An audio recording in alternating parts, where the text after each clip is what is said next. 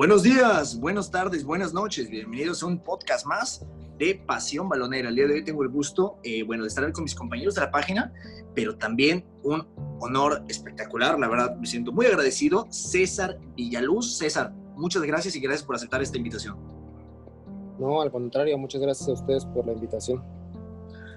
Antes que nada, bueno, César, ¿qué tal va la cuarentena? Aquí en México nos estamos azotando la cabeza contra la pared. ¿Cómo estás por ahí? ¿Tranquilo? Eh, ¿Estresado? ¿Cómo te lo tomas?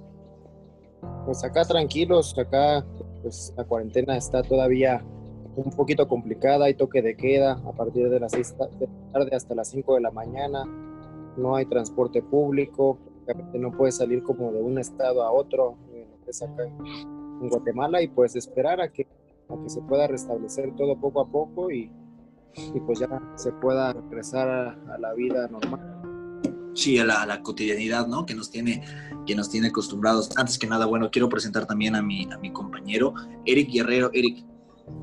Hola, ¿qué tal? Muy buenas noches a todos. Un saludo a todos en, en la mesa y un saludo a César Villaluz también.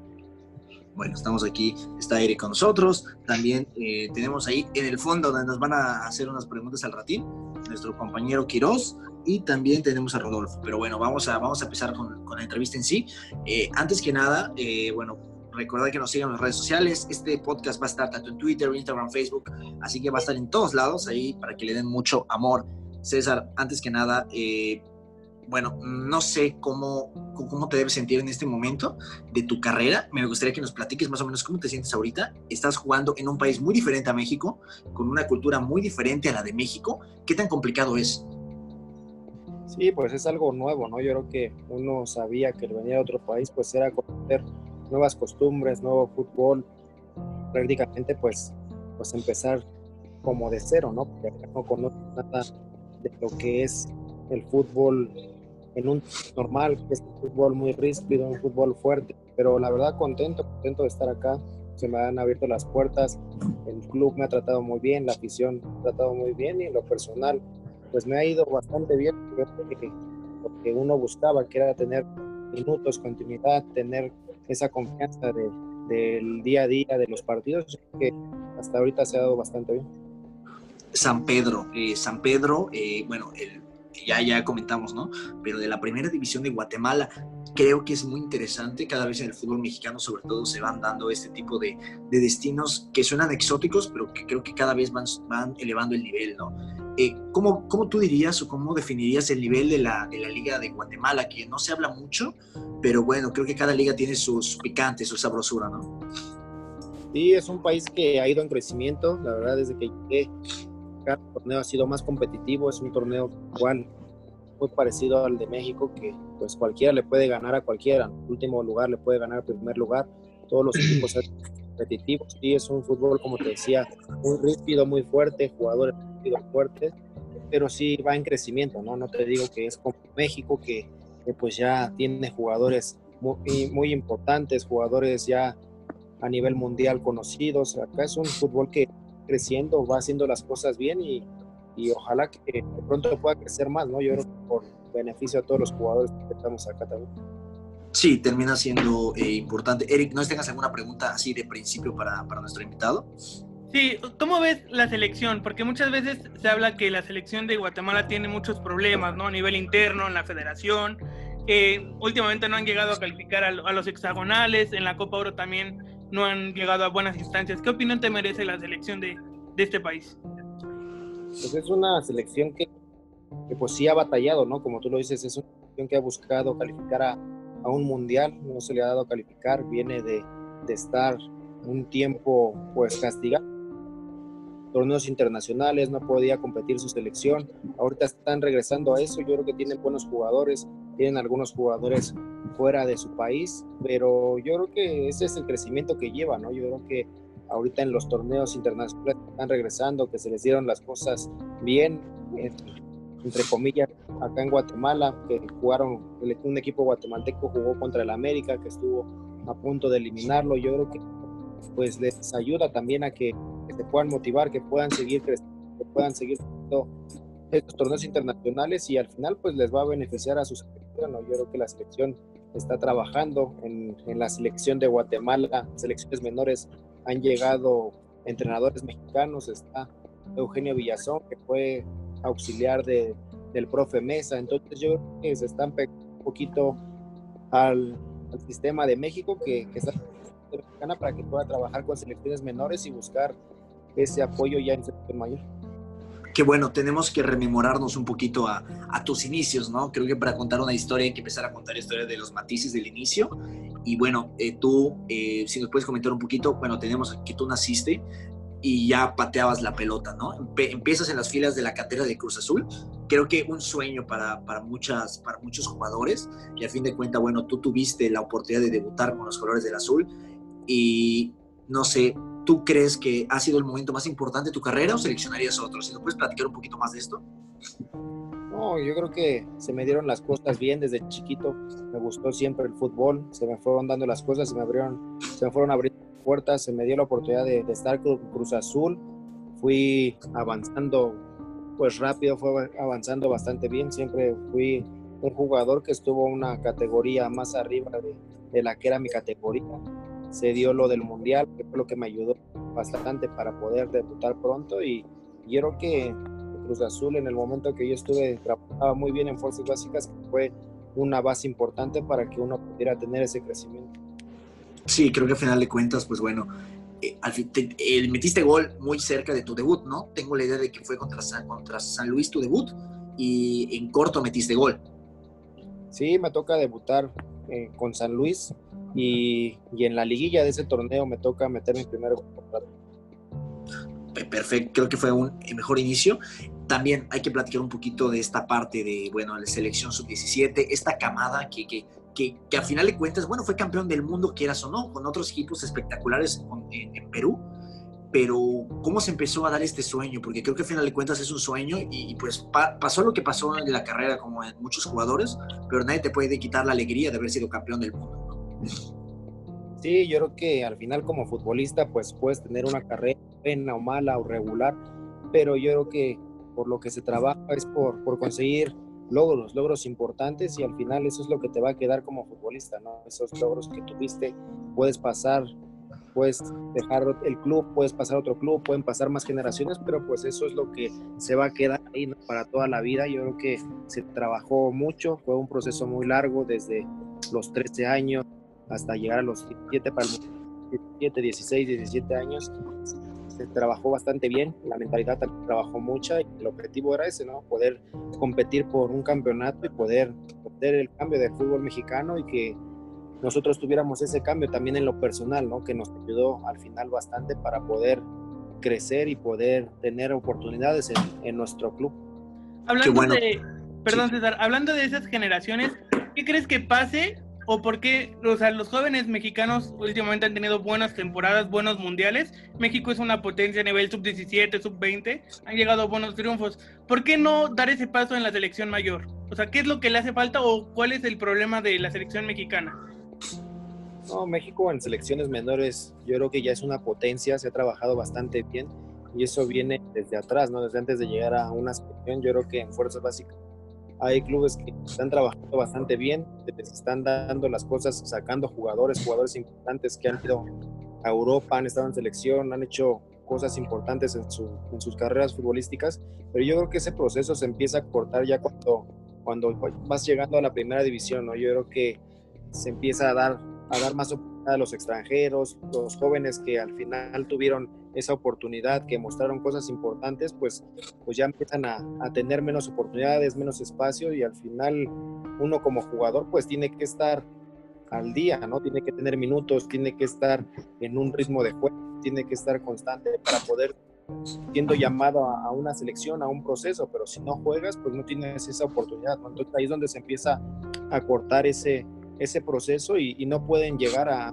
selección mayor, ¿no? Yo creo que ahorita selección mayor tiene una camada muy buena, jugadores europeos, jugadores que están jugando en buen momento, pero se han cortado generaciones que han tenido logros importantes, ¿no? Que han quedado subcampeones del mundo, que han quedado campeones del mundo en Olimpiadas y no se ha podido llegar a, a una selección mayor con, con esas generaciones ya, ya bien estables que esperemos que al final de cuentas, bueno, termine por, por dar este salto. Pasamos del Mundial, que, que, bueno, terminas ganándole a, a Brasil, fuiste de los más destacados de esta contienda, metiste tres goles, que, que es bastante interesante. Vamos al sub-20, ¿no? Se hablaba que muchos de los que terminaron siendo campeones iban a jugar el Mundial sub-20, que se, que se jugó en Canadá. Lo jugaron, terminaron eh, derrotados en cuartos de final contra la selección de Argentina. Y yo creo, bueno, no sé si, si, si sea tu sentir, pero al menos desde este lado de, del ser humano fuera, creo que uno pensaría que desde ese momento seguramente tú ya sabías o ya tenías idea que podía darse tu debut en primera división o que estaba cerca, ¿no? Sí, pues ahí en esa selección, ya yendo al Mundial Sub-20, pues ya prácticamente había jugadores que, que ya habíamos debutado, jugadores que ya estaban teniendo mucha participación en primera división, llegábamos siendo una selección conocida, ¿no? Ya no era una selección desconocida, ya éramos favoritos al título, toca jugar con, contra Argentina, donde ya estaban figuras mundiales, ¿no? Estaba el Kun Agüero, Messi estaba por definir si iba al Mundial Sub-20, si iba con selección mayor, deciden llevarlo a selección mayor, pero llevan a Kun Agüero, o sea, llevan a Di María, llevan a jugadores que, que fueron pues figuras a nivel mundial, ¿no? Y yo creo que, que en el mundial cataloguen como una final adelantada, que el que ganara ese partido iba a ser campeón. Yo creo que eso hablaba muy bien de lo que se había hecho, de lo que había trabajado México, ¿no? Yo creo que estuvimos cerca también, un descuido nos quitó el partido y así pasa, ¿no? Cuando juegas con jugadores pues tan, tan importantes, tan desequilibrantes que una jugada les puede bastar para poder definirla y cambiar el partido. Sí, a fin de cuentas, bueno, termina siendo interesante el, destino, ¿no? Cómo termina dando cada quien su lugar. Vamos a platicar un poquito. Cruz Azul, debutas en Cruz Azul, creo que al menos a nuestro parecer fue un muy buen paso que tuviste por Cruz Azul, te volviste una pieza clave y, bueno, había una generación muy interesante de jugadores como Rogelio Chávez, el Cata Domínguez, etcétera, que al final de cuentas, bueno, creo que todos terminaron haciendo papeles interesantes. Eh, creo que acaba el Cruz Azul, acaba la parte de Cruz Azul y pasa una lesión contra Toluca. Si nos puedes contar un poquito de esta parte. Sí, en ese momento yo creo que era mi mejor momento. Estaba viviendo con Cruz Azul, donde llevaba pues varios torneos teniendo mucha actividad, siendo constante. Yo creo que era una pieza importante en el club, donde yo me sentía bien, donde ya estaba teniendo pues llamados a selección, a la sub-20, a la selección mayor, donde tenía pues mucho, mucho ritmo, ¿no? Tenía ritmo en selección, ritmo en Cruz Azul, iba a la 20, tenía ritmo. La verdad que me sentía bastante bien. El equipo venía trabajando bastante bien, venía de, de jugar el torneo pasado una final contra Santos, se nos daba otra final contra Toluca y, yo creo que el, equipo estaba muy motivado. Primer partido se nos, se nos da que vamos perdiendo 2-0. En la vuelta tenemos un buen partido donde logramos empatar, donde las cosas estaban dando bien y, yo creo que nosotros aspirábamos a ganar, ¿no? Y yo creo que estuvimos bastante cerca de poder conseguirlo. A final de cuentas, bueno, eh, la lesión fue muy aparatosa. En todos los lugares de la prensa estaba la lesión de César Villaluz. Te subiste a reponer, creo que a final de cuentas tuviste una, una salida interesante y te vas a San Luis, ¿no? 2011 es el año donde te vas a San Luis. Y, y, bueno, a final de cuentas te quedaste de San Luis al cambio de propietarios y de cambio de nombre que se quedó como Chiapas, ¿no?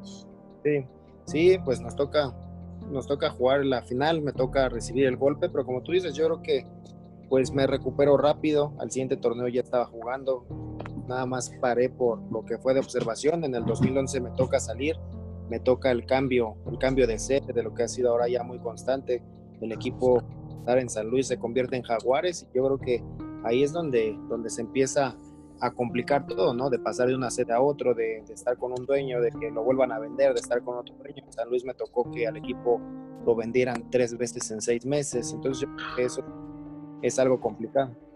Que, que, yo aquí tengo una, una pregunta también, que, que, a mí es una pregunta que siempre había querido hacer un futbolista, que es ¿qué tanto influye en lo psicológico, en lo mental, estos cambios administrativos? Porque, por ejemplo, lo que está pasando en Mazatlán, lo que pasó hace un tiempo con el, bueno, con Veracruz también, ¿qué tanto influye en lo psicológico? Pues sí, influye un poco, ¿no? Primero, pues la, la sede, la sede influye porque prácticamente de estar en San Luis a irte a Chiapas es completamente, ¿no? El calor, la humedad, tienes que entrenar a las 6 de la mañana porque a las 8 ya está el sol a todo lo que da con la humedad o tienes que entrenar en la noche, ¿no? A la hora que era el partido, el adaptarse a una nueva vida el adaptarse a, los nuevos dueños, ¿no? Yo creo que esto de los nuevos dueños es lo más importante, que no todos los dueños piden lo mismo, ¿no? Hay otros dueños que son más exigentes, el equipo venía, venía trabajando bien, se estaba metiendo en problemas de descenso cuando estaba en San Luis, se salva, se va a, se va a Tuxtla, empieza a mejorar el equipo, pero pues yo creo que eso siempre es complicado, Y al final pues te tienes que adaptar como futbolista, ¿no? Pero, cuesta trabajo y que el equipo se pudo adaptar rápido y pudo mantenerse en la primera división. Sí, a fin de cuentas, bueno, eh, como comentas, debe ser complicado, ¿no? Me pongo en el lugar, digo, puta, debe ser complicado el hecho de, estar bajo tantos cambios de gestión. ¿Te vas a Liga de Ascenso? Eh, que, que, aquí es algo que te quería preguntar también. Eh, se habla mucho de la competitividad de una liga de ascenso, ¿no? Quiero saber tu punto de vista de lo que está pasando, de abolir el ascenso y tal, pero también que nos platiques tu experiencia, porque bueno, en 2015 pasaste a jugar al Atlético San Luis, que estaba en la segunda temporada, y de ahí te fuiste a Celaya, o sea, tuviste un recorrido por la liga de ascenso también.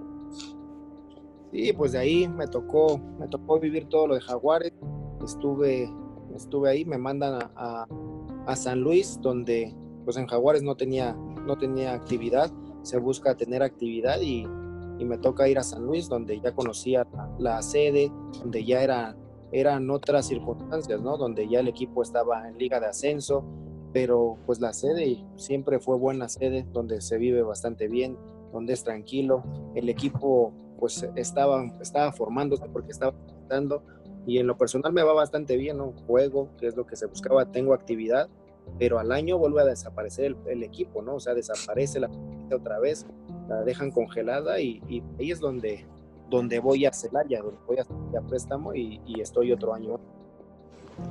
Sí, eh, Celaya, como yo te comentaba, yo tuve el, placer hace unos años de platicar con, bueno, sí, con Cuauhtémoc Blanco de esto, que es, o sea, él, él me comentaba, el ritmo de la Liga de Ascenso es mucho más rápido que una Liga MX. ¿Concuerdas aquí? Sí, es más rápido, es más físico. Son jugadores que, corren más y en, la primera es, es, más táctico. Son jugadores que tocan más el balón, que pierden una pared. Creo que por eso los jugadores más rápidos y desequilibrantes son los que, los que destacan más ¿no? en primera división porque es un, juego que, que, pues es de mucho toque, de, mucho, de mucha movilidad y en el ascenso, ¿no? En el ascenso van con más, corren, corren, suben, bajan. Yo creo que esa es la, la diferencia entre ascenso y primera división.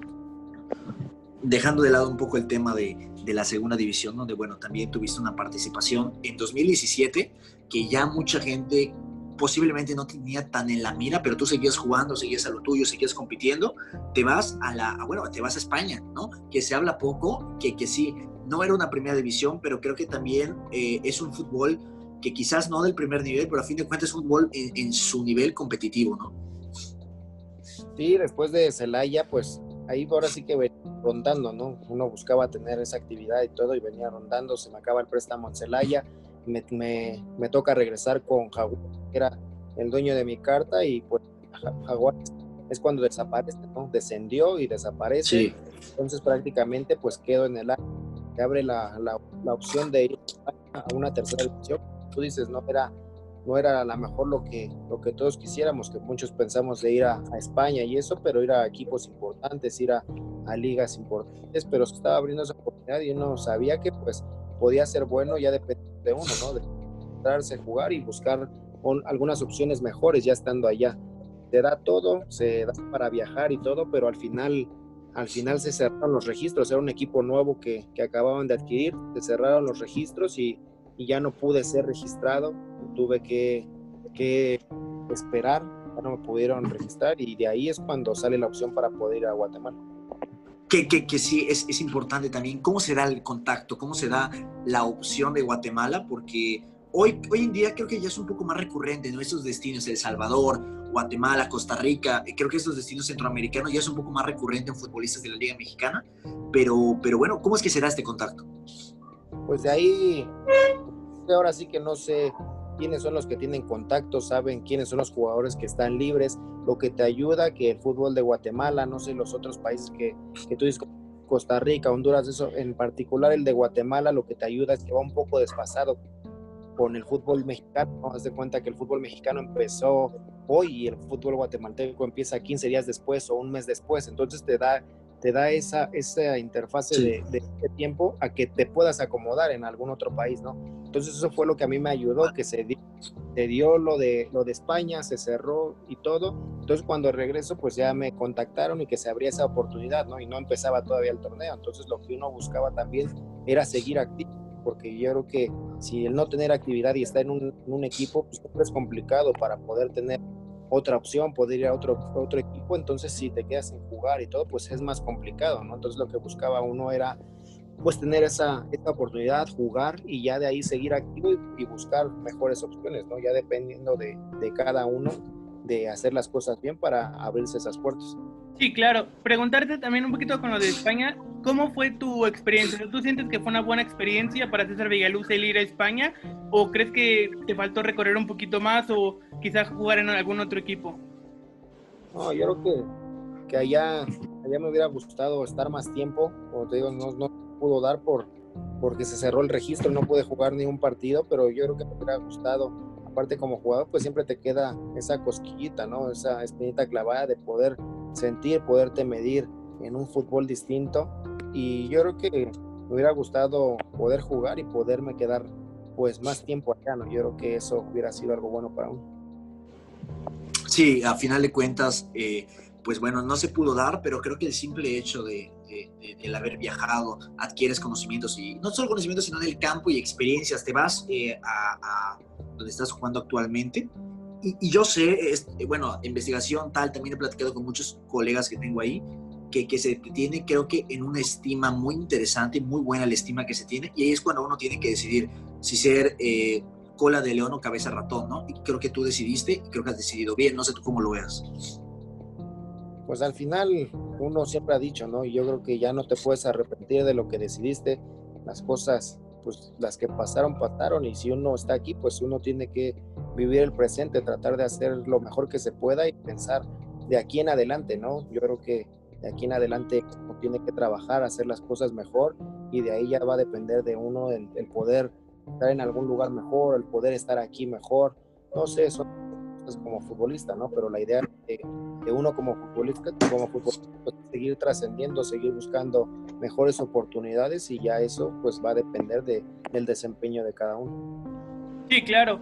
Eh, yo quería preguntarte, César, rápidamente, si tú volvieras a algún equipo de la Liga MX, ¿a cuál te gustaría y en dónde te gustaría retirarte futbolísticamente? No, pues de, si me preguntas, pues a mí me gustaría regresar a Cruz Azul, ¿no? Que es un equipo donde viví muchas cosas importantes, donde yo creo que la afición me recuerda mejor, donde se me dio mejor las cosas. Creo que lo único que me faltó en Cruz Azul es ganar un campeonato, ¿no? Pero de ahí, pues, me gustaría regresar y qué mejor que se pudiera dar un campeonato para poder Sí, sería excelente eh, el regreso a la Noria, ¿no? El regreso a casa eh, yo otra pregunta que tengo también que tenía aquí apuntada que me estaba dejando en el tintero.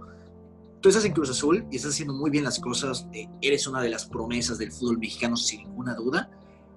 Pasa todo esto que al final de cuentas no sé qué tan amargo o qué tan, eh, qué tan bueno te hayas sabido. Van al preolímpico, ¿no? Con Hugo Sánchez como, como técnico, que terminas yendo. Al final, bueno, no terminan calificando para los Juegos Olímpicos. ¿Qué tal fue esa experiencia?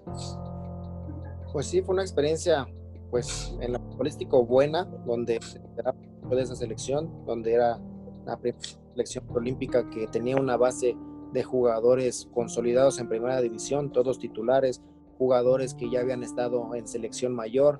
Yo creo que eso era, era algo que pues también se esperaba mucho de esa selección, ¿no? Yo creo que lo que afectó ahí es pensar ya en, en las Olimpiadas sin haber pasado el preolímpico, ¿no? Yo creo que eso el equipo confiaba mucho en los jugadores tenía, en la base, el entrenador, y al final se nos complica, ¿no? Y yo creo que, pues, la, calificación no se nos sino se nos va desde el primer partido, que no pudimos manejar la serie y, prácticamente si ganábamos los primeros partidos, desde el segundo partido ya estábamos calificados para la siguiente ronda.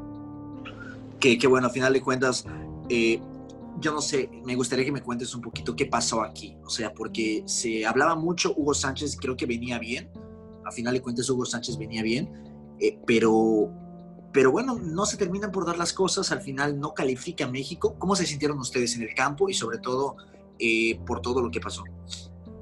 No, pues mal, yo creo que uno en esos momentos se siente mal por lo mismo, ¿no? Porque todos aspirábamos a jugar, a jugar unas Olimpiadas donde pues prácticamente México ya era favorito por, por la base que se traía de sub-17, sub-20, entonces aspiraba a poder conseguir una medalla, ¿no? Por toda esa base.